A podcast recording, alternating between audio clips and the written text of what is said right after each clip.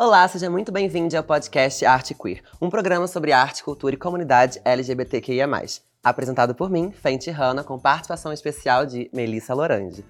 Hoje, diretamente aqui da Mansão LD, Liberdade e Diversidade, no centro do Rio de Janeiro, para falar com elas, os ícones das noites cariocas. Mas antes da gente começar, por favor, não esqueça de se inscrever no canal, curtir, comentar, compartilhar, ativar o sininho e deixar suas cinco estrelas pra gente lá no Spotify, não é mesmo? O podcast Arte Queer é um programa com oito episódios e a cada episódio, todas as quarta-feiras, 18 horas, uma convidada diferente para falar sobre as noites cariocas. Next Station, Madureira, o bom humor drag da Zona Norte carioca.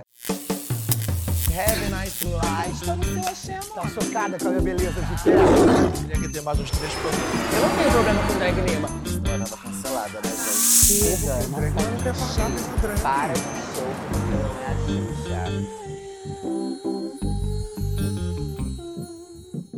Ela que se denomina uma das drags mais loucas do país.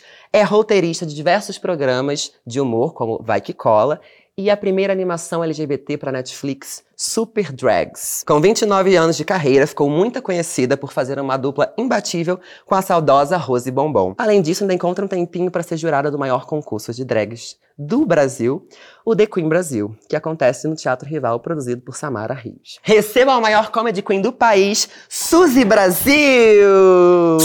Ai, Suzy, gente. obrigada por ter aceito o convite, amiga. Tá chocada tá aqui com a minha beleza de chocada, perto? meu amor, você veio de uma Eu marruá, sei, né? gente, eu vim toda trabalhada na oncinha. Toda trabalhando na onça pintada. É, que eu arranho, eu mordo, eu mordo, eu mastigo. Ih, perigosa, tá combinando com o nosso cenário Ui. super selvagem, olha aí. Tô, tô me sentindo na Tá cena. curtindo? Adorando, gente. Ó, agora a gente vai começar, antes de começar o programa, nossa conversa, a gente vai fazer uma audiodescrição dos nossos looks, porque drag também é o quê? A acessibilidade. Então, ó, Exatamente. vou começar eu, Fenty Hanna. Estou usando aqui uma lace laranja maravilhosa, inspirada em Melissa Lorange.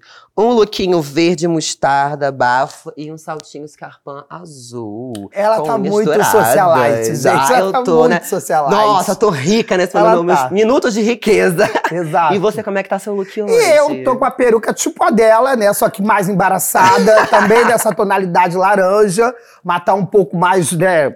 Sururu na zona. Uma roupinha de onça com umas pedrarias básicas, né? Porque a bicha que não brilha, ela morreu, Hum. né? E uma bota também de, de pele é, artificial, Por favor, tá? né? Imitando onça. Luísa Mel, corre aqui. Deus é mais. e a unha que eu esqueci, que eu passei um colorama mesmo, vermelho e foi, E é entendeu? sobre isso, né, E o gente? óculos não é close, não é riqueza, não é nada. Só que eu tô com uma lesão, né, aqui no olho, e enfim, tô sem lente, tô, tô, tô à base de colírios, e o olho tá uma graça. E não pode maquiar em cima, mas já, já, já deu uma maquiada no truque. Então é isso. É sobre isso, mas mesmo assim o ícone tá aqui, olha que maravilhosa. E o nosso cenário maravilhoso, ornando com o look da nossa convidada de onça Olha, pintada, é uma floresta selvagem tropical brasileira, com muita luz, brilho, glamour, balões cor-de-rosa, dourado, é uma coisa louca. E os nossos drinks. Eu vou começar com aquela pergunta clichê, que eu sei que você deve estar cansada de ouvir. Não. Mas infelizmente todo mundo adora, né? Qual a razão do seu nome, Suzy Brasil? Então, eu, a resposta é um pouco longa para um nome só tão curto. O que acontece? Eu, quando eu comecei a fazer show brincando em casa, ca- eu tinha um grupo de amigos, e aí esse um desses amigos era o único que morava sozinho. Eu era muito novinha, eu tinha, tipo, 16 aninhos, A minha sabe? idade. É, ai, gente, tá acabada. Aí, enfim, é que a pele de pessoalmente. É que hoje não eu vi tá- o Lúcio Lúcio não tá batendo com 16 anos, mas tudo bem. Enfim. E aí, a gente, nesse grupinho, todo mundo que chegava, que era acolhido ali por aquela família gay, é, recebia um nome de mulher. Mesmo que, fo- que- que fosse, mesmo não sendo drag, é, mesmo é, não se montando, mas todo mundo recebia um nome de mulher. Coisa, né? Uhum. Coisa da- das meninas animadas. E aí, o primeiro nome que me deram foi Jaqueline Fonté. Ih, Só que eu queria fazer show, porque assistia a Rose Bombom nas boates, assistia a Luísa Gasparelli e achava a Luísa top demais, porque Luísa foi a drag que trouxe o bate-cabelo pro Rio de Janeiro. Então, eu queria muito ser uma drag bate-cabelo, só que eu bebo, né? Se eu bato um cabelo, eu vomito a boate toda, fico desorientada, tenho uma labirintite, uma coisa desse tipo. E aí, eu, eu queria fazer show e eu queria ser drag bate-cabelo. Mas toda performance que eu fazia já virava uma bagaceirice danada, entendeu? Já, já virava uma escrotidão. E aí me rebatizaram. Ah, é importante dizer que nesse grupinho, uma vez por mês, a gente fazia festa nesse apartamento do meu amigo. E metade do grupo assistia, metade fazia show. Eu fazia show todos os dias. Mas era sempre assim, eu começava achando que estava glamurosa e tudo, e no meio eu me destruía, e no meio já, já, já fazia uma dancinha esquisita, né? já fazia umas caras, e o povo ria, eu falo, não, ela é muito... É, Ela é povão. Suburbana, Ela é né? suburbana. ela, ela não carrega esse nome Jaqueline Fonté de jeito nenhum. Vamos rebatizar.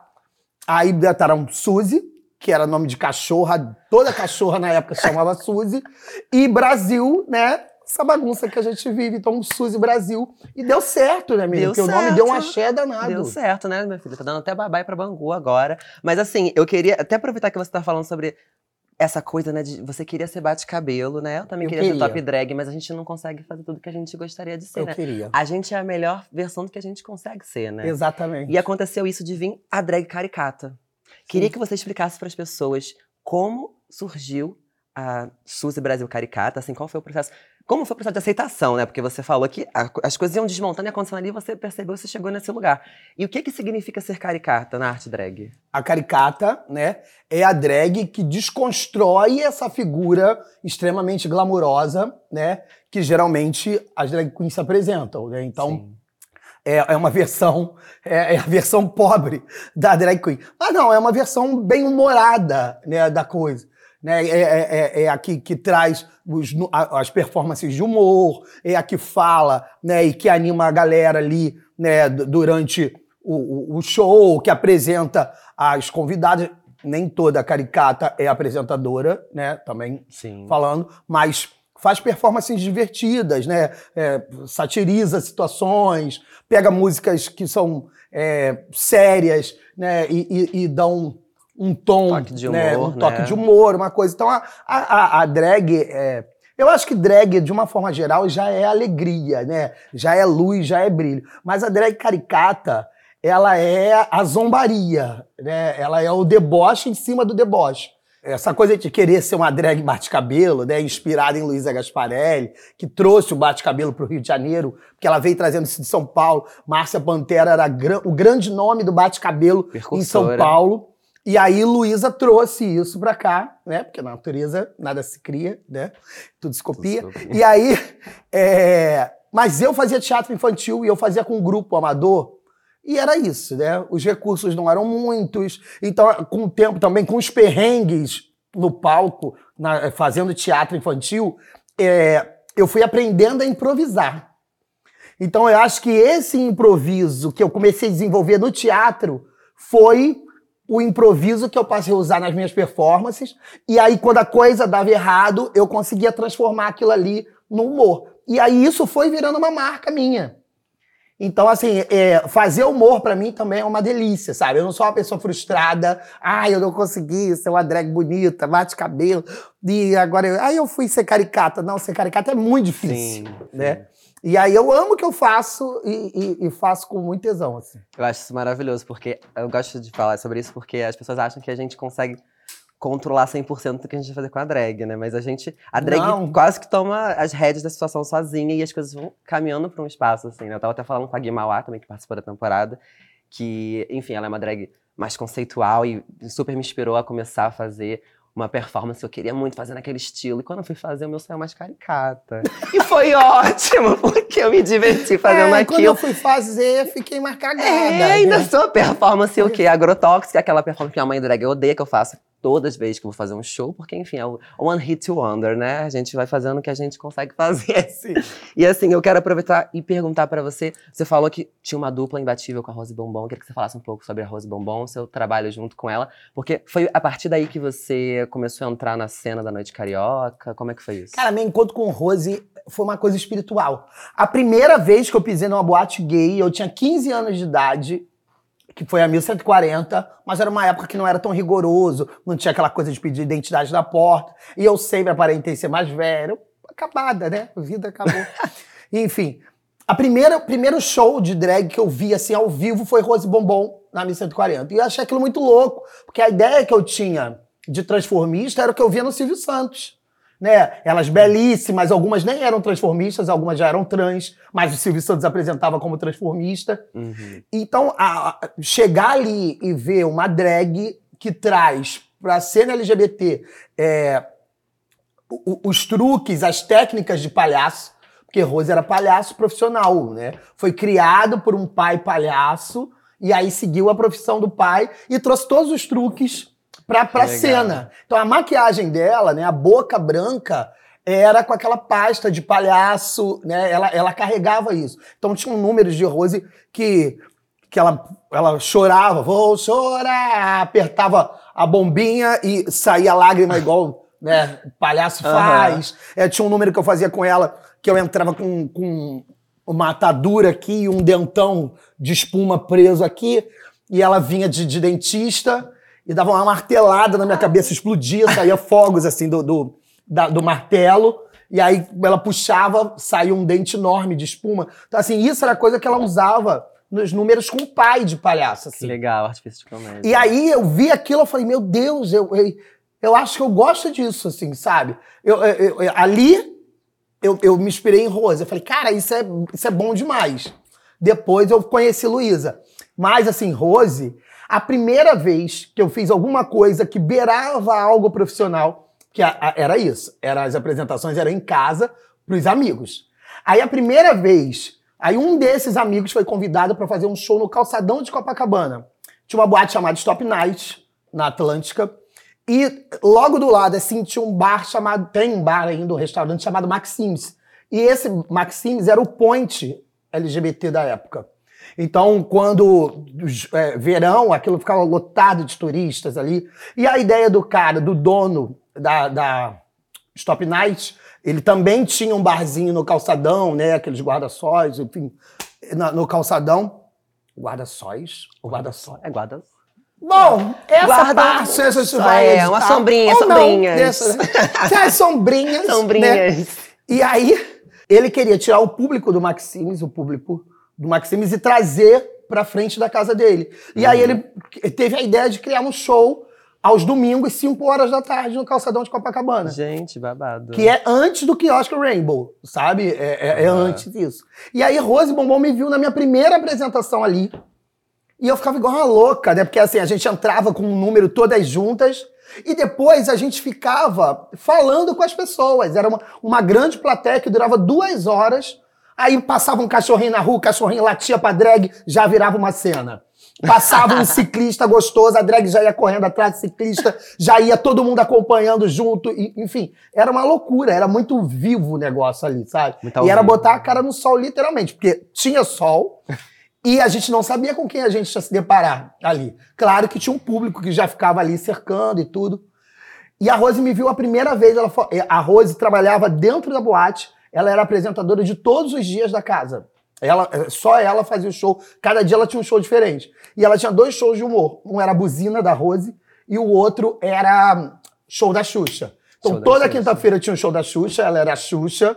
E a gente fazia umas criancinhas diferentes que eu no programa. Então, uma criança não gostava da Xuxa, a outra criança amava a Xuxa, a outra criança vinha e falava, contava história pornô no meio do programa da Xuxa. Socorro! Cada dia era uma coisa e, esse- e ela recebia as atrações.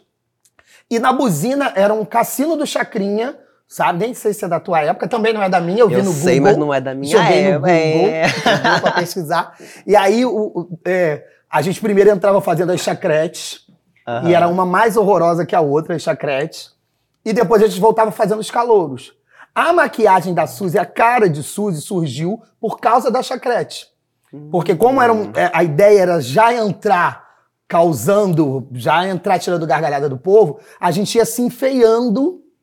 Então, assim, a boca cresceu pra esse personagem. As pintas vieram por causa dessa chacrete. Os dentes pretos, que eu não uso mais já tem um tempo, mas assim, era também por causa disso. Nossa, é interessante você falar sobre isso, porque como que nasceu a sua maquiagem, porque de alguma forma também a sua de alguma forma não, totalmente a sua maquiagem é a sua marca. Sim. Inclusive é a sua foto do Instagram, né, a sua, sua É, boquinha minha lá já no seu design. E, enfim, as pessoas já reconhecem e associam a você. E você tá falando dessa transformação que aconteceu ao longo desse processo. Como é que foi isso? Tipo, de fazer essa maquiagem, as mudanças que você fez nesse- ao longo desse momento e ter ela como a sua identidade ainda hoje. Então a Rose falava pra mim assim: Bicha, para de fazer essa maquiagem, porque você nunca mais vai conseguir tirar ela. A Suzy nunca vai conseguir ter uma cara normal. E eu, mas aí o que aconteceu? Eu fazia uma maquiagem, né, tranquila, suave. E aí, Rose, aí eu chegava no contratante, o contratante falava: Ah, cadê a cara da Regininha? Ih, Regininha Poltergeist. Regininha. Que o nome da, da chacrete que eu fazia era Regininha Poltergeist. Era a Suzy fazendo a Regininha. E aí eu, eu falava, ah, faz a Regininha. Aí eu passei a já chegar com a maquiagem da chacrete e Sim. ficou. Só que aí também você vai adaptando, né? Eu- é, aí eu fui agora, na pandemia, eu- um pouco antes da pandemia, eu gravei a quarta temporada da Vila com o Paulo Gustavo. E aí, assim, os personagens da Vila têm uma caracterização normal, né? Então, ter uma drag ali já é um exagero Sim. já é pular para um outro lugar. Então, assim, aí eu suavizei, eu tive que diminuir a boca, aí tirei o dente preto, né? Aí o Paulo falava, as pintas não vai tirar, não. As pintas eu não deixo tirar, não, que não sei o quê. Mas para ficar uma coisa mais na linguagem do programa. Mas aí também começou a vir cobrança. Quem assistia na televisão falava, ah, mas a, a cara no programa é melhor, que não sei o quê. Sim. Então eu fui adaptando a maquiagem, Ela sabe, fez- pra, pra...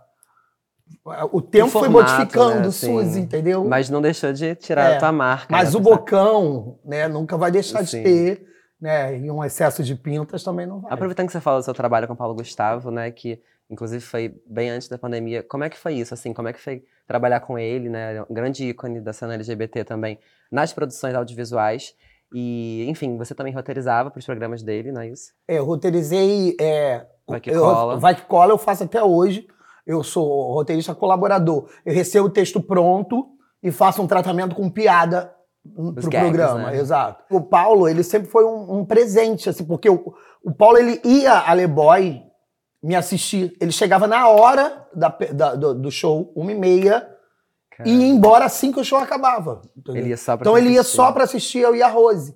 E ele falava pra mim isso, assim, ele falava, quando Minha Mãe é uma peça começou no teatro, assim, ele falava assim, olha, quando você for ver, você vai ver que tem, dá umas escorregadas em Suzy ali, que não sei o quê. Tanto que algumas pessoas falavam, algumas vezes assim, ai, você tem o tom de voz do Paulo. Não, o meu é mais velho, né, eu comecei primeiro. E ele me assistia muito, sabe? E aí, quando o Paulo ficou famoso, assim, o que eu acho incrível no Paulo é que é, é, ele não esquece o povo, né? Ele não esquece. Ele gosta, ele, ele tá ali. Ele, ele me fez um convite para ir assistir 220 volts.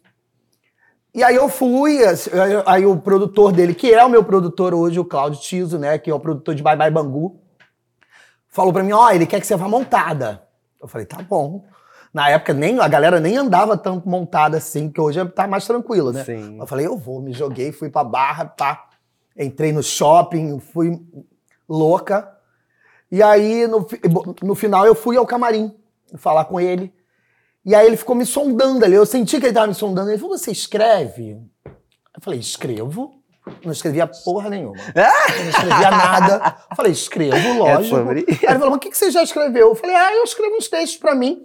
Eu nunca faço, não, porque meu show é todo de improviso. E sempre foi mesmo, né? Meu show sempre foi só improviso. E eu falei, mas eu tenho umas coisas guardadas lá em casa. Aí ele olhou pra cara do Magela e fez assim. Fez um, um sinalzinho. Passou um tempo, eu fui convidada para ir assistir o programa piloto do Ferdinando Show. Eles tinham, tinham gravado um piloto, um programa bem, bem mais simples do que foi ao ar. E aí eu morri de rir, adorei o programa, achei ótima a ideia de ser o Ferdinando entrevistando personagem, entrevistando personalidades e tudo. Dei um monte de palpite, aí no final o produtor falou assim: olha, agora a gente vai apresentar a equipe, essa daqui é da maquiagem, esse cenário, figurino, daqui é a produtora do Multishow, que não sei o quê. Agora vou apresentar o- o- os roteiristas, é, Leandro Soares, fulano, fulano e Suzy Brasil. Eu falei, tá louco? Você pirou. Ele falou, não, amor.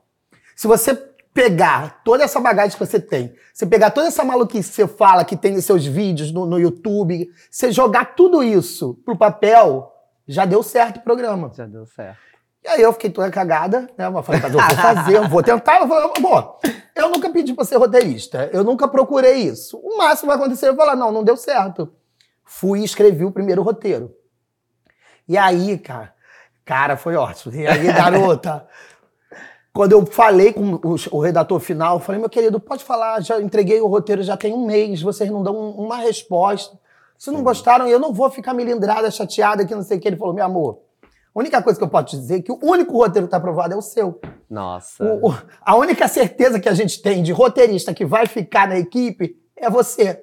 Então relaxa, meu amor. E deu muito certo. Depois virei reda- redator final do programa. Agora, isso foi Ma- Ma- é, Paulo Gustavo e Marcos Magela. Porque o, o o produtor falou pra mim, falou, meu querido, Magela acredita no seu trabalho, Paulo Gustavo acredita no seu trabalho, então eu tô comprando.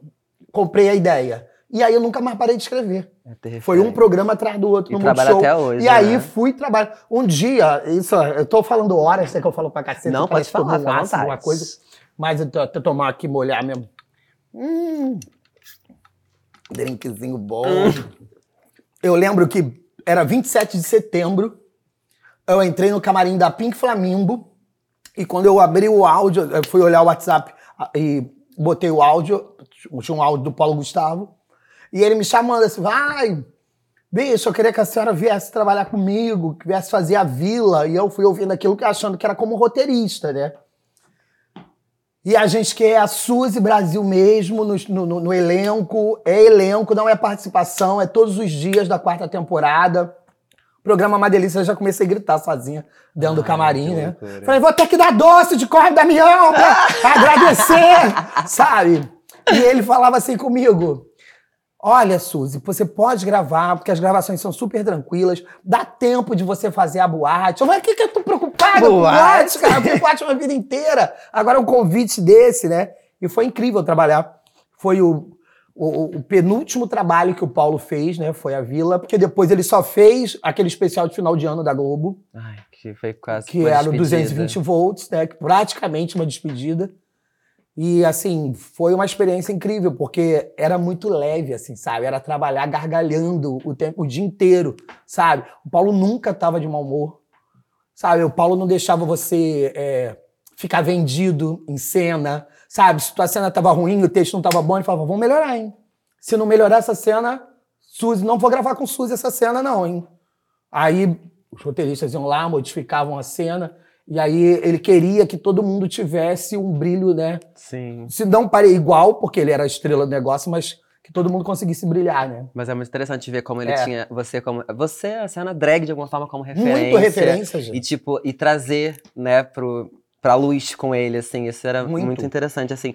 E eu ia até perguntar também desse processo de, de roteirista, mas você já falou praticamente Falei sobre. cacete. Todo esse processo é incrível. Como você Então conseguiu. acabou, obrigado. traduzir- Acabou. Obrigada, linda, você falou tudo em uma pergunta. Tchau, obrigada. Tchau. Assim a gente encerrou o episódio de hoje. É. Não, a Mara aqui não tem mais fofoca pra gente fazer. Não, vamos. Eu queria saber de você, assim, é, aproveitando que você falou desse processo, inclusive da relação com a boate, por exemplo, né? Você que já tem bastante tempo de carreira, agora tá fazendo muito espetáculo também e continua trabalhando também com roteiro. É, você conseguiu, vamos dizer assim, de alguma forma, traduzir o seu trabalho como drag queen para uma profissão de roteirista, né? Porque é sobre isso, o seu improviso é, é- é de construção de texto, é de construção de, de comédia, enfim. E você conseguiu trazer a Suzy até pra esse, esse, esse lugar, assim. E hoje você tá fazendo esses espetáculos e tudo mais. E eu queria saber como é pra você, como você vê as oportunidades que a cena drag carioca tem pra Suzy Brasil nesse momento. E como você define essas, essas oportunidades que você teve, como você lida, vê essa, esse retorno que a, a Suzy trouxe pra você ao longo desses anos.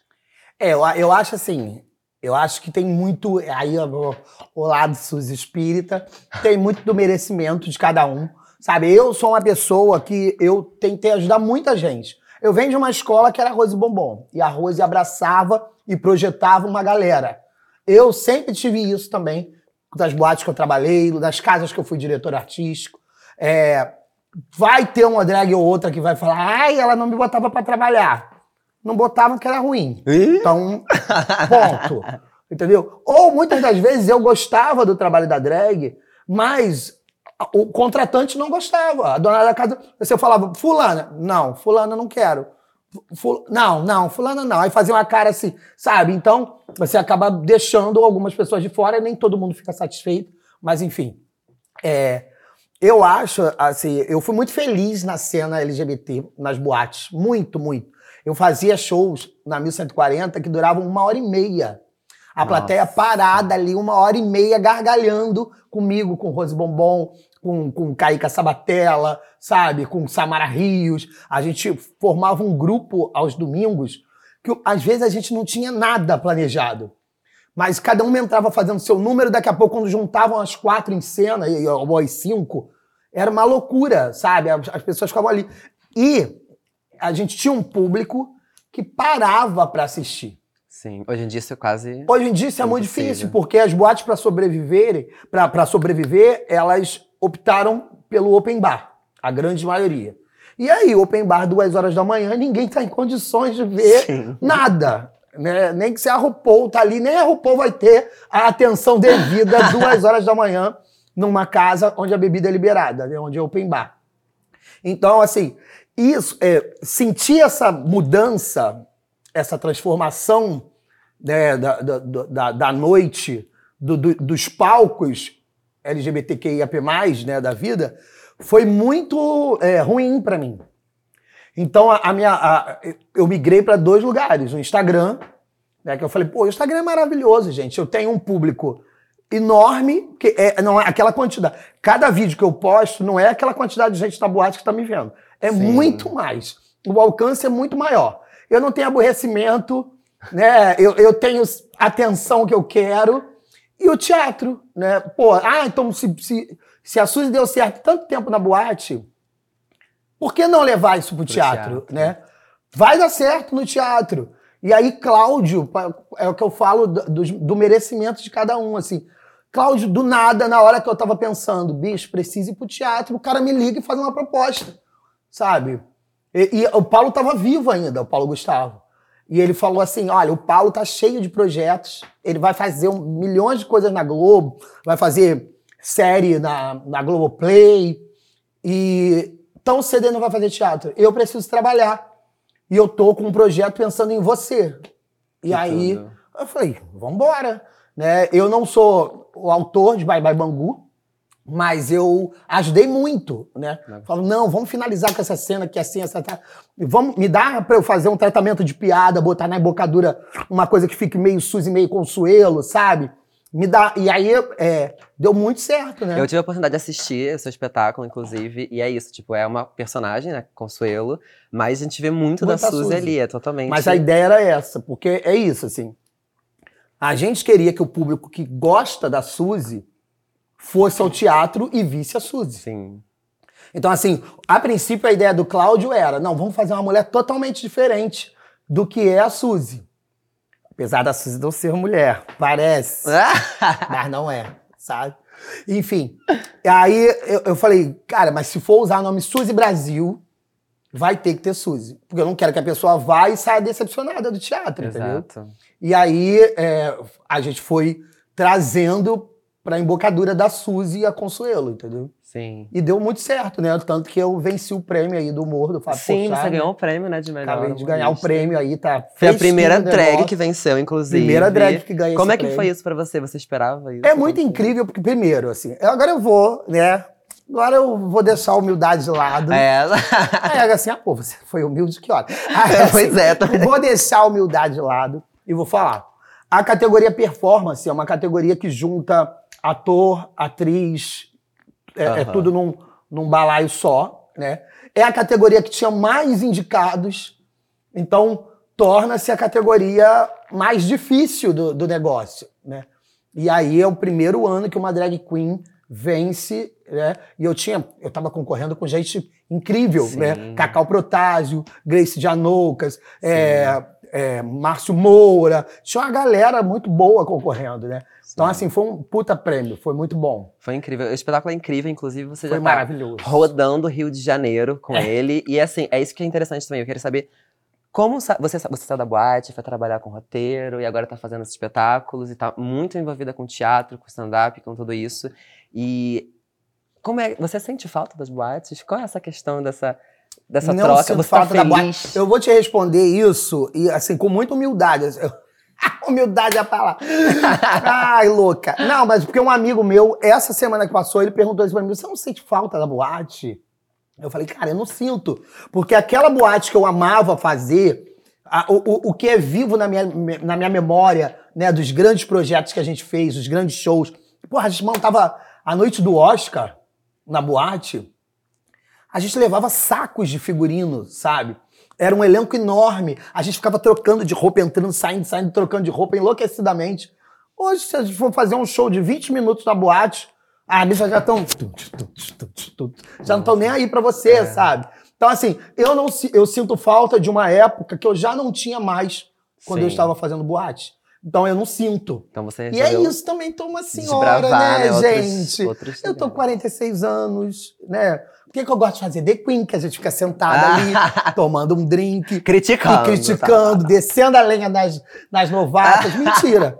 Eu amo. É, acho que o grande, acho que o grande tesão de fazer o The Queen é ver uma galera muito boa chegar, ou, uma, um- um- ou drags que não são tão boas, mas que vão entendendo e vão se profi- profissionalizando ao longo do, do concurso, sabe? E isso é maravilhoso. É poder também ajudar com essa proposta. Você, você tem seus anos de experiência, então você vai lá e assiste e, e critica e comenta e vê, tipo assim, como você vê essa cena drag nova que tá rolando, assim, porque também você faz drag antes mesmo de começarem a usar o termo drag aqui no Brasil, né? Que a Sim. gente sabe que foi importado com RuPaul's Drag Race Brasil. RuPaul's Drag Race. Drag Isso. Race. E aí, tipo, antes chamavam mais transformistas, né? E eram denominados com os nomes das suas modalidades e tudo mais. Como você vê, como você lida, né? Você mantém a sua estética daquela época. Sim. Como você lida com essas novas propostas de drags que estão acontecendo e você tá julgando e você tá vendo e essas possibilidades que estão rolando Essa agora. coisa da estética que você falou é muito engraçado. Quando uma bicha falou assim: ai, viado, essa sobrancelha que você usa na Suzy não funciona, eh, não é mais isso. Eu falei, amor, mas eu, eh, eu tenho uma construção de personagem. A Suzy não é uma pinta só, entendeu? Eu não me monto para dar um close. Eu me monto, eu tenho um objetivo, né? Eu tenho um- uma forma de falar, eu, fa- eu tenho uma performance. voz, o, o- figurino é pensado, sabe? Então, assim, não dá pra eu chegar. Claro, se amanhã ou depois a televisão me contratar e falar: olha, eu quero você dragolona, pá, eu vou fazer. Vambora, qual cachê? Mas se você quer a Suzy, Suzy raiz, ela é assim, sabe? É, o que eu acho incrível hoje é que drag é, agora é um termo que, que, que é extremamente abrangente, né? Sim. Antigamente é o que você falou, tinha a caricata, tinha a fina, tinha a andrógena, tinha a caracterização, cada uma no seu quadrado. Agora, essa galera nova que tá vindo aí faz tudo. Faz a fina, faz, joga um pouco da caricata, né? Aí se arrisca em cantar, dança, né? É, isso é maravilhoso, porque você, você pode tudo, sabe? Você, você não, nada te limita, né? E a gente, e isso limitava. Sim. Se você via uma, uma, uma, uma caricata, jamais só pisava de fina quando era um dia especial, mas assim, era justamente só para ter um impacto, mas a performance elegante não era. O povo cagava, ah, tá maluca. Hoje em dia o povo faz tudo, né? E, e isso é muito mais, muito mais legal, né? Muito mais criativo, Sim. né? Então, e, e- e ficar assistindo as drags ali, sabe? É, e o, o que, o que me, me encanta mesmo na galera é que é uma galera muito inteligente. Também tinha isso. Porque poucas drags antigamente, né, os transformistas, poucos tinham uma certa escolaridade. Tanto que, assim, na, na, na minha época, na minha época, um pouco Minha antes da época. minha época, assim, era, um- era uma coisa Laura de Vison ser professor de história. Sula Lastorini também era professor de história, sabe? Aí a Lorna, que era professora de inglês, meu Deus, ela fala inglês, sabe? Porque Aham. era um espanto, porque geralmente, né, a, a arte transformista tava para aquele cara que era mais afeminado, né, que, que que, que não, não, não teve muito estudo, aí se jogou ali vestindo uma mulher, aí dubla, faz uma dublagem.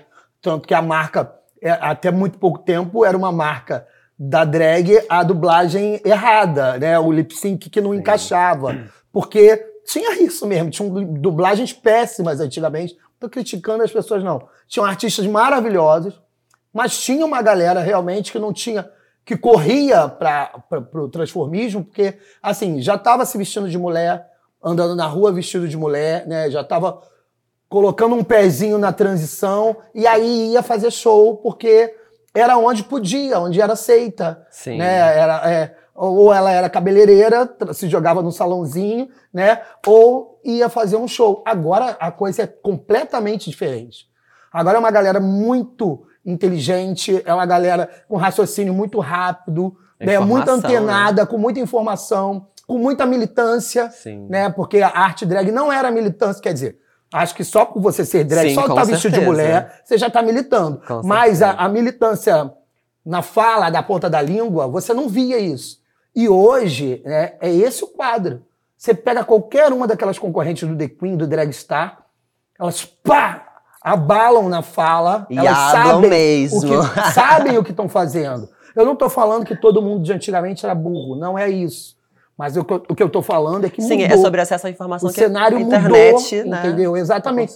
A chegada da internet facilitou tudo, né? Facilitou visibilidade, facilitou é, conhecimento, né? Pesquisa, Sim. facilitou tudo. É sobre isso, assim. E eu também queria falar sobre isso, tipo, a gente falou essa questão de Madureira, né? O humor da Zona Norte, porque, enfim, eu sou uma, uma bichinha da Zona Norte também, morava ali em Quintino, então via comecei a minha cena drag também em Madureira, né, gente? Beijo Madureira. E, enfim, eu via muito você nos cartazes de boates LGBTs em torno, Papagêmeo, 140, quem praça, na Praça Seca, enfim, todos aquele, daqueles lugares ali. E eu via muito você, Suzy, Suzy, Eu, a você, Suzy, Suzy, a- a- a prima, Samara, a Suzy. Karina. E vocês ainda continuam juntas, assim, se apoiando uma a outra, fazendo coisas juntas. Isso é muito interessante também. Queria que você falasse um pouco sobre a relação de vocês três, que vocês ainda têm até hoje. E também, assim, é de como, como é estar nesse espaço da Zona Norte. Essa, a sua drag, você é da Penha, né? Mas você estava sempre naqueles espaços. Também falou, performou na Zona Sul, Copacabana, Centro. Como é que foi frequentar esses lugares, assim? É, porque eu acho assim, o, o, o, o legal de trabalhar era na Zona Norte. Tipo assim, eu fiz Leboy muitos anos. Mas Leboy era uma coisa assim, olha, o show tem que ir no máximo, tem que ter meia hora. Quando você ouviu o tram, já sabe que você só tem mais cinco minutos pra falar. E olha, não faz isso, não faz aquilo, não faz aquilo outro. Na Zona Norte, a gente fazia o que a gente queria, sabe? A gente é, não tô... É, a, a Leboy me ajudou muito. Mário Rochat, que era o diretor artístico da Leboy, me ajudou muito. Ele nem sabe disso, talvez, assim, né? E a gente, no início, a gente é muito... Se acha muito, né? Acha que tá acontecendo. E ele me deu muitas, muitos toques, né? E, e, e a forma como ele trabalhava foi um exemplo pra mim durante um tempo. Porque a gente fazia tudo muito sozinho, né? Eu costumo falar que drag queen, meu amor, ela é um Ai. balaio de gato. Ela escolhe a música, ela pensa na roupa, ela faz a maquiagem, ela pensa no cabelo, ela pensa na luz que vai usar, ela sabe quantas vezes tem que piscar, quando não sei o quê. Faz tudo sozinho, né? Coisa que a gente vê as pessoas estudando Exato, para pra ter uma fazer. equipe toda. Não estou dizendo que também tudo que a gente faz é maravilhoso, que muita coisa sai cagada. A faz... Muita coisa sai cagada, vocês sabem. Então, mas é, eu vou falando, vou me perdendo, bem louca. Mas aí na Zona a Zona Norte tinha isso. A gente fazia o que a gente queria na boate, sabe? Aham. Se quisesse sair, subir, trepar em cima do bar, dar uma cambalhota, cair em cima da carcunda da, da- da pessoa, a gente fazia, sabe? Carcunda. Não, e foi ótimo porque, eu, tipo, por exemplo, esse carnaval que rolou agora, eu tive a oportunidade de ver você na televisão lá, desfilando como destaque da escola de samba, também de Madureira. E no outro dia, né, que eu vou sempre assistir o desfile também na Intendente Magalhães, encontrei com o Marcelo, né, no- Eu sou também curtindo. Então, assim, é, é- é maravilhoso isso, ver você sendo essa figura, você tá tomando essa proporção agora, mas você continua na cena ali no seu lugar, no meu lugar. É caminho. Mas Como é é, isso. que é isso? Assim, Eu- você estava falando de Madureira. Atenção, a aula já vai começar. Madureira, viu? Harmonizei. Então, é o bairro berço da música e do samba. É lá que fica as escolas de samba da Portela, do Império Serrano e da Tradição. É também onde você pode frequentar o baile charme do Viaduto Negrão de Lima. Famosíssimo. Nunca fui, mas é ótimo. É bairro para você contar com feijoada, arte, música, samba e ver o atual prefeito de Chapeuzinho por ali. E a gente também tem em Madureira o Mercadão de Madureira, que minha amiga te salva pro que você quiser. Desde um lookzinho para um show de drag até um bode. Para ter um bode, eu, hein? Fica perguntando para que quer ter um bode. Madureira talvez seja o mais carioca dos bairros do subúrbio. Em Madureira você tem time de futebol, você tem samba, você tem feijão, você tem boteco, você tem rua pra gay, você tem trem, você tem BRT, só falta ter metrô, mas aí é gatilho pro morador da cidade, não vamos falar disso não, que é complicadíssimo. Madureira tem tanta coisa que ganhou um parque para chamar de seu. E é muito importante porque é uma opção de lazer para os seus mais de 50 mil habitantes, fora os moradores do entorno. Inclusive, nos anos 2010, tinha uma pesquisa que dizia que Madureira era um dos bairros que mais investia parte da renda familiar na educação de seus filhos. Isso é participar e transformar da cara da cidade. E é por isso que seria impossível pensar no Rio de Janeiro sem Madureira. Para mim, eu tinha que chegar em Madureira, sentar na barraquinha com o vendedor, tinha uma barraquinha de madeira ali, vendendo as bebidinhas. Eu sentava ali com ele, aí começava a minha noite tomando uma cervejinha ou uma vodka com energético ali com ele. Aí subia, maquiava, os diretores me odiavam um pouco, porque meu camarim sempre foi uma festa. As pessoas falavam, ah, tinha na placa, proibida a entrada, só elenco. Quando eu abri o meu camarim, tinha 70 pessoas dentro do camarim, Socorro. entendeu? todo mundo bebendo, todo mundo rindo, contando história, uma bicha zoando a outra. Então, assim, isso era importante pra mim também. Sabe? O, o, o meu camarim sempre foi. O show sempre foi uma extensão do meu camarim. Então, quando, eu, quando diminuiu o elenco, né? E passou a ser. É você com você. Ou é você com mais uma que chega correndo em cima da hora. O, o tesão foi murchando, sabe? Mas Madureira era essa coisa. Eu chegava cedo, tomava o meu negocinho ali com, com o tio do lado de fora da barraquinha, fazia o show, saía, ficava naquela ruazinha, né? Ruazinha no de Madureira, ruazinha na. Exatamente, entendeu? E ir embora. Então, e isso era todo dia, né? Assim, quando eu não tava lá, eu tava em frente ao trailer da 1140, né? Ou, en- enfim, e, e era isso. É, eu costumo dizer que se você trabalha com tesão, com vontade, com alegria, né, você faz a coisa acontecer. Eu sempre fui muito bem-humorado para os meus trabalhos. Se eu não tivesse bem-humorado, eu não ia. A Karina falava assim: e vem cá, quando é que Ana Furtado vai substituir Fátima Bernardes? Porque toda coisa eu falo, "Caí- Karina, vai hoje no meu lugar. Ela, Ana Furtado já está pronta, irmã. Ia, sabe? E, e é isso, assim, tipo, eu gosto de beber. Eu faço muita coisa sem beber, enfim, faço, acordo, durmo sem beber. Mas aí eu gosto de beber. E eu falava assim: eu, eu, eu, eu quero isso. Pra eu maquiar, eu maquio abrindo uma latinha de cerveja. Porque isso me lembra o camarim da boate, sabe? Não é que, ah, eu pra fazer a Suzy eu tenho que ter bebido. Não é isso. Mas é porque me lembra aquela festa, sabe? Sim. Aquele clima de confraternização ali. Exatamente. Então, se eu vou maquiar, amor, eu abro uma latinha e vou tomando, né? É, a- minhas lives viralizaram na, na pandemia, bombaram, porque era isso, né? Era eu bebendo todos os dias na live louca, trancada dentro de casa, comendo torresmo, clac, clac, clac, no, no, no, no, no, fonezinho. O pessoal, meu Deus, tá estourando nossos ouvidos, você mastigando torresmo. E o pessoal lá assistindo, né? E o pessoal assistindo, sabe? Tinha dias que eu fazia três lives por dia, assim. Fazia duas, depois tinha de madrugada uma proibidona, só pra falar sacanagem. Socorro. Né? E- exato. No Instagram Mas, também é Proibidona? no, oi? No Proibidona também no Instagram? Também no Instagram. Socorro, Deus. Também no Instagram. Não, é, mas era um proibidona No truque, né? No truque. Era assim, era entrevistando um ator pornô, entrevistando é, um gogoboy, uma, uma, uma tequileira, era sempre essa vibe assim, sabe? Mas é isso. Eu, eu- por exemplo, eu falava, o dia que eu tá, tinha resguardo do meu centro lá, que eu sou um bandista da minha casa de santo, falava, como é que é o show?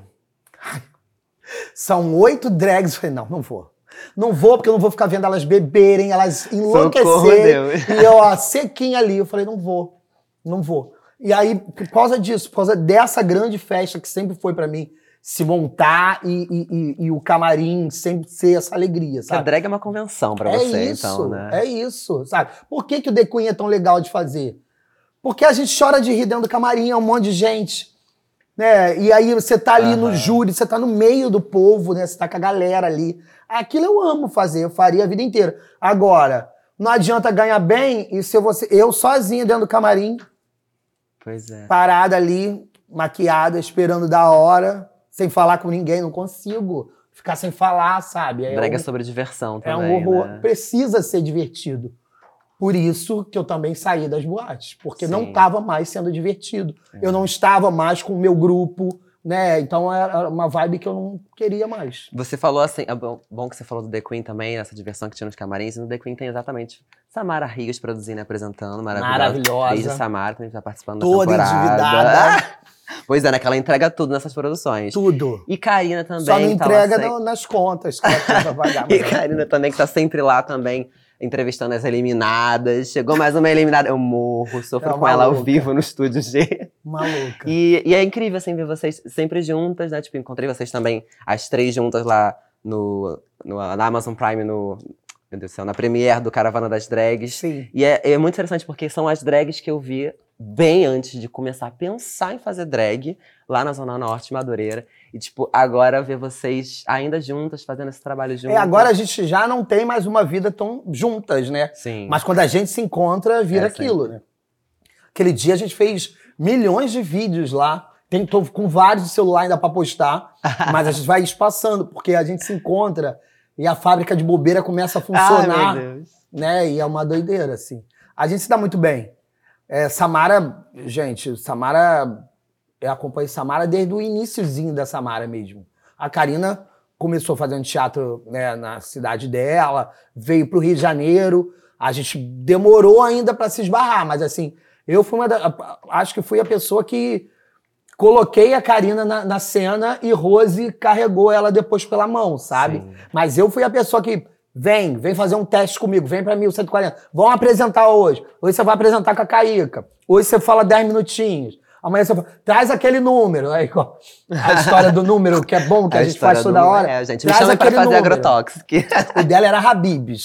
Que ela Ai, entrava com a caça do amo, com as Habibs, com as espias. Era sempre isso aí. Eu falei, traz Habibs. Ela, porra, bicho, eu posso fazer outra coisa? Não, faz isso, vai por mim, sabe? E aí a criatura explodiu, né? Maravilha. Aproveitar então que a gente está conversando aqui sobre essa relação. Eu queria saber da sua relação, da relação da Suzy com o Marcelo. Como é que funciona? Qual foi a transformação? Se, to- se houve ou não transformação também na sua vida depois que você começou a fazer drag? Você percebeu alguma mudança na sua vida pessoal? O que, que a Suzy Brasil te trouxe, assim? Eu acho que a Suzy acalmou o Marcelo, assim, porque a Suzy é tão mais energética, tão mais pintosa, tão mais na lata, tão mais autêntica, talvez.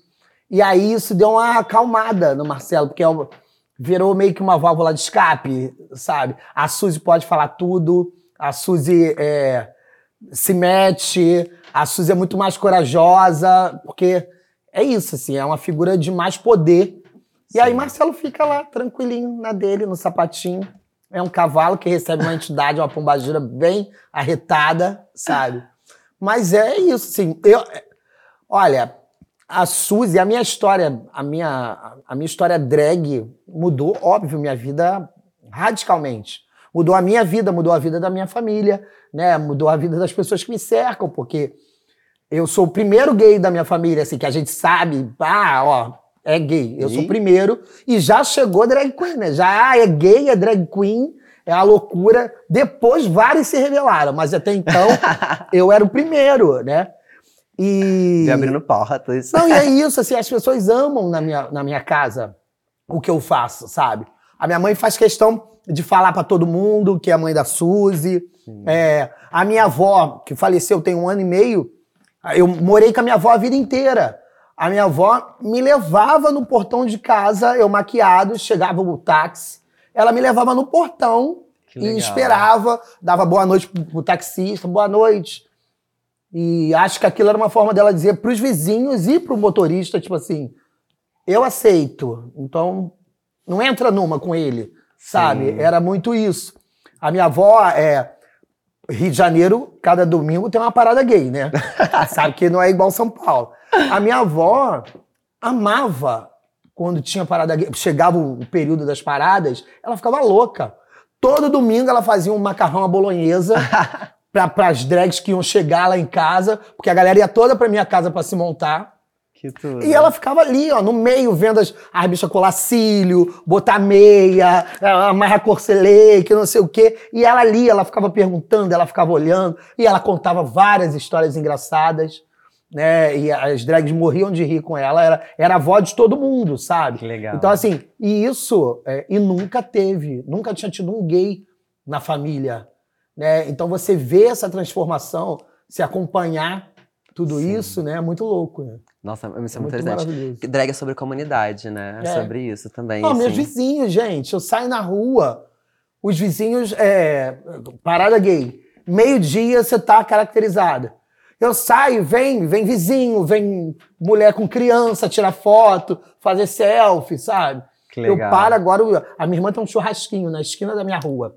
Churrasquinho com a cervejinha, bota lá, vende. Os boys. Ei, Marcelo, tá foda, hein? Tô te vendo, hein? Pô, te vi. Agora pa- passou em travessia, né? Pô, te vi na novela, hein? Conquistou, hein? Eu falei, conquistou o quê? Conquistou o quê, né? Foi uma participação, uma aparição. Mas você vê A que ela, valoriza seu trabalho. o né? cara que antes sacaneava viado, né?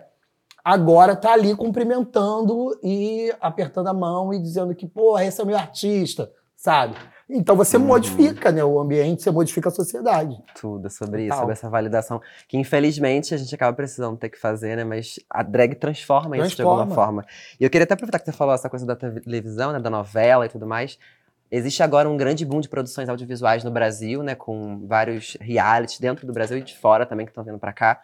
De drag queens, né? Eu queria saber como que é pra você, o que, que você acha disso, assim, tipo, o que, que você acredita que pode mudar na cena carioca? E como você se vê no- inserida nesse meio, assim? O que, que você pensa? Você toparia participar de um reality show? Não acha que é a sua cara? não, como concorrente eu não toparia. Ih, Não, é porque assim, primeiro que eu acho, eu amo, tá? Eu acho que é uma visibilidade absurda, né? Muda a cabeça das pessoas, é um acesso, né? Entra na mente das pessoas, né? Num, num veículo que, que, é, que tem uma proporção enorme, né? Então eu acho incrível. As pessoas falavam comigo assim: ah, você é fã de RuPaul Drag Race? Você é fã, não é? Eu nunca fui. Eu nunca fui porque aquilo ali eu vivi minha vida inteira. Eu trabalhei com drags maravilhosas que se viravam com nada, que davam um caixote com uma lâmpada, uma luz geral e a, a, a bicha fazia um espetáculo. Então você, eu assisti um RuPaul Drag Race, eu bato palmas pela iniciativa, pela ideia, né, pela visibilidade, mas eu não vejo nenhuma novidade naquilo ali. Porque eu trabalhei com. Eu, eu, eu trabalhei com Eric Barreto. Não existe um artista que participou do RuPaul Drag Race que tem- tenha chegado aos pés de Eric Barreto. Eric Barreto ele fazia a caracterização de tudo. Ele estudava a cantora que ele queria fazer e ele fazia. Ele fazia é, Carmen Miranda, ele fazia é, Clara Nunes, ele fazia fez Cazuza quando estava no final da vida morrendo de AIDS, ele fazia Cazuza. É, enfim, ele fez uma infinidade de fazia Elis. O cara buscava o traço, esse número de transformação que todo mundo faz, que entra de mulher, de, de homem e se transforma em mulher, todo mundo não, mas que você já deve ter visto Sim. outras pessoas fazerem. O, o Eric fazia isso, assim, no, no Silvio Santos, no programa, numa perfeição preciso, sabe? Uhum. Sem nenhum nervosismo, uma coisa. Então eu falo assim: esse cara é um- era, era um gênio. Ele era um gênio. Sabe? Então, é assim, eu, eu, eu sinto muita falta. Tipo, eu não tô vendo Caravana das Drags ainda, ainda não, não vi. Mas, assim, me, me parece que traz uma brasilidade, né, pra arte drag, pra nossa arte drag. Sim, Porque eu acho que a galera é muito, compra muito enlatado. sim, de fora, né? É, é, ah, e, e- fala daquilo ali como se fosse uma grande novidade. Review, amor. A, bicha, a Eric Barreto fazia isso assim, ó. Entrava de, de Peron, saía de Evita, sabe? Entrava de mulher, virava palhaço, depois tava de, de homem, de cara lavada em cena. Então, é, eu não vejo novidade nessas coisas, mas eu bato palma, bato palmas, porque é, é, é, é possibilidade do pessoal conhecer a nossa arte. Né? Mesma coisa as pessoas falando, pô, botaram a Xuxa pra apresentar com o Ícaro. É como dizer do, do Filadélfia. Tem gente que diz, ai, botou Tom Hanks pra fazer Filadélfia, o cara não é gay, não tem lugar de fala, que não sei o quê. Mas se não fosse o Tom Hanks, não tinha chegado, chegado ao Oscar. Não tinha ganho o Oscar. Muita gente não teria visto. Então a ideia de você ter uma Xuxa ali. Primeiro que a Xuxa sempre foi uma drag, né? Ela é a primeira drag brasileira, talvez. Né? Ela sempre, os visuais sempre inspiraram todas as gays. Todas as gays queriam descer da nave, todas queriam ter um microfonezinho de cabelinho, né? todas queriam ser paquitas. Então, assim, é, acho que a Xuxa é a única mulher que poderia estar naquele lugar Com certeza. sabe? Então, assim, eu não, eu- aí eu, a gente estava discutindo isso lá no camarim. No outro dia, eu disse, ah, eu acho absurdo a Xuxa ser a rainha dos gays. Eu falei, ela sempre foi a rainha da bicharada toda, sabe? É, Sempre foi. Sempre. Tem sempre. um ou outro que não gosta, ok. Ninguém agrada todo mundo. Mas eu acho que o papel dela ali, acho até que ela se presta, né? A, é isso, divulgar a nossa arte. Exatamente. Compra um barulho que não é dela. Exatamente. Entendeu? Exatamente. Então eu bato palma pra Xuxa. É sabe? sobre isso. Agora chegou aquele momento que eu Hum. adoro do programa, que são as Me perguntas quadro, né? Tá preparada? Totalmente. Então é sobre isso, ó. Hashtag WeekDrag. Ih, é drag. Eu quero que você me defina agora o que é ser drag queen. Eu acho que drag queen é um estado de espírito, sabe? Assim, é, necessariamente, houve uma época que a gente achava que ser drag queen era estar no palco, fazendo uma performance e ganhando dinheiro. Drag queen, cara, você pode ser um açougueiro drag queen, sabe? Você pode ter a sua montação, o seu espírito, sua alma drag, sabe? No- na, na profissão que você quiser, né? Você mesmo, câmera, gato. você pode ser uma drag queen se você quiser, entendeu?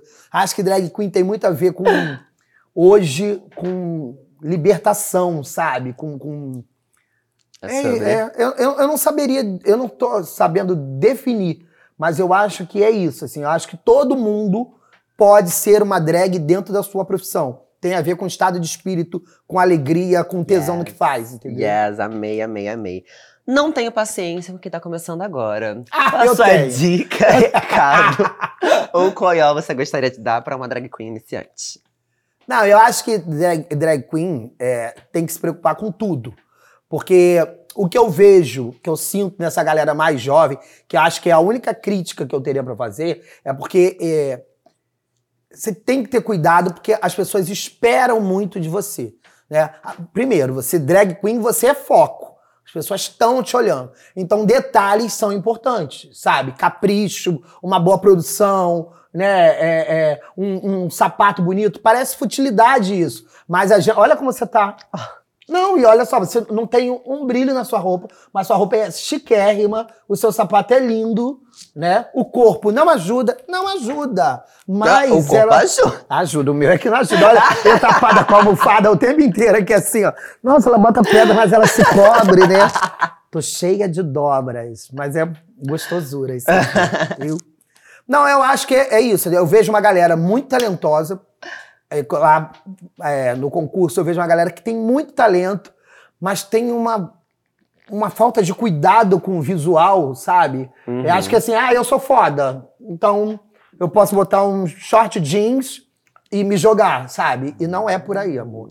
Quem, quem paga, é isso que eu falo. Quando você é uma drag que faz show né? Quando você se monta para dar uma pinta, você pode criar o seu estilo, fazer o que você quiser. Agora, quando você tá no palco, o povo quer ver beleza, amor. Ó, olha isso aqui. Ah, olha pra aquela câmera e hashtag fala que eu te escuto. Mona, você que é drag de palco, você pode ser maravilhosa, você pode ser talentosa, você pode abalar, mas você não pode esquecer do visual, que o visual é importante. Olha como, olha aqui, ó.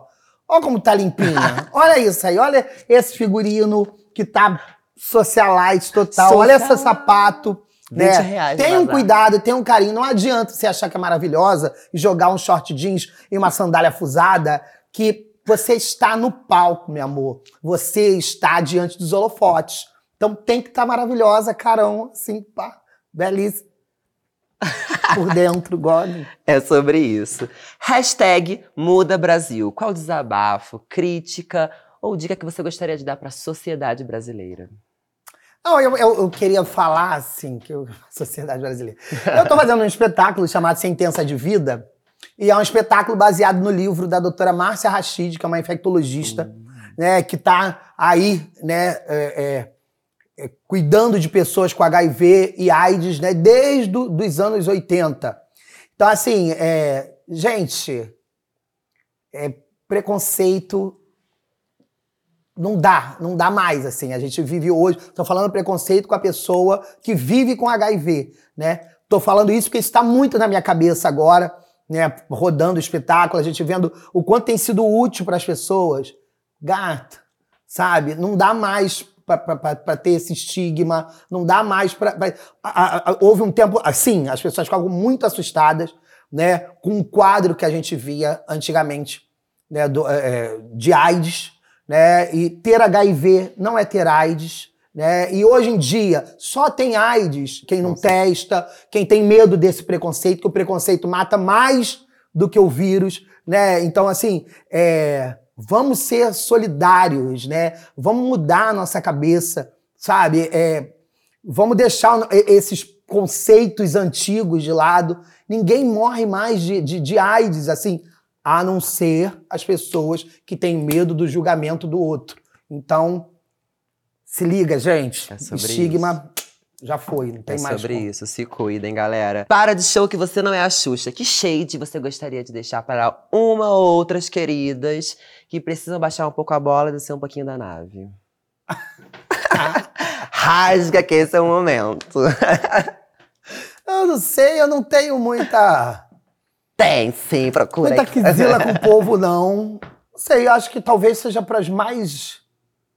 para as mais antigas, para as drags mais antigas, né? É, tem espaço para todo mundo, né? Não existe a necessidade. é, porque eu convivo com muita gente que se acha o supra-sumo da drag, né? E que acha que essa geração nova é uma geração do. do, do embrulho manda, ah, eu faço qualquer coisa, eu faço tudo, eu faço qualquer estilo. E eu penso justamente ao contrário. Eu acho que é uma galera realmente muito mais criativa, é uma galera com a cabeça muito mais aberta e com muito mais cultura.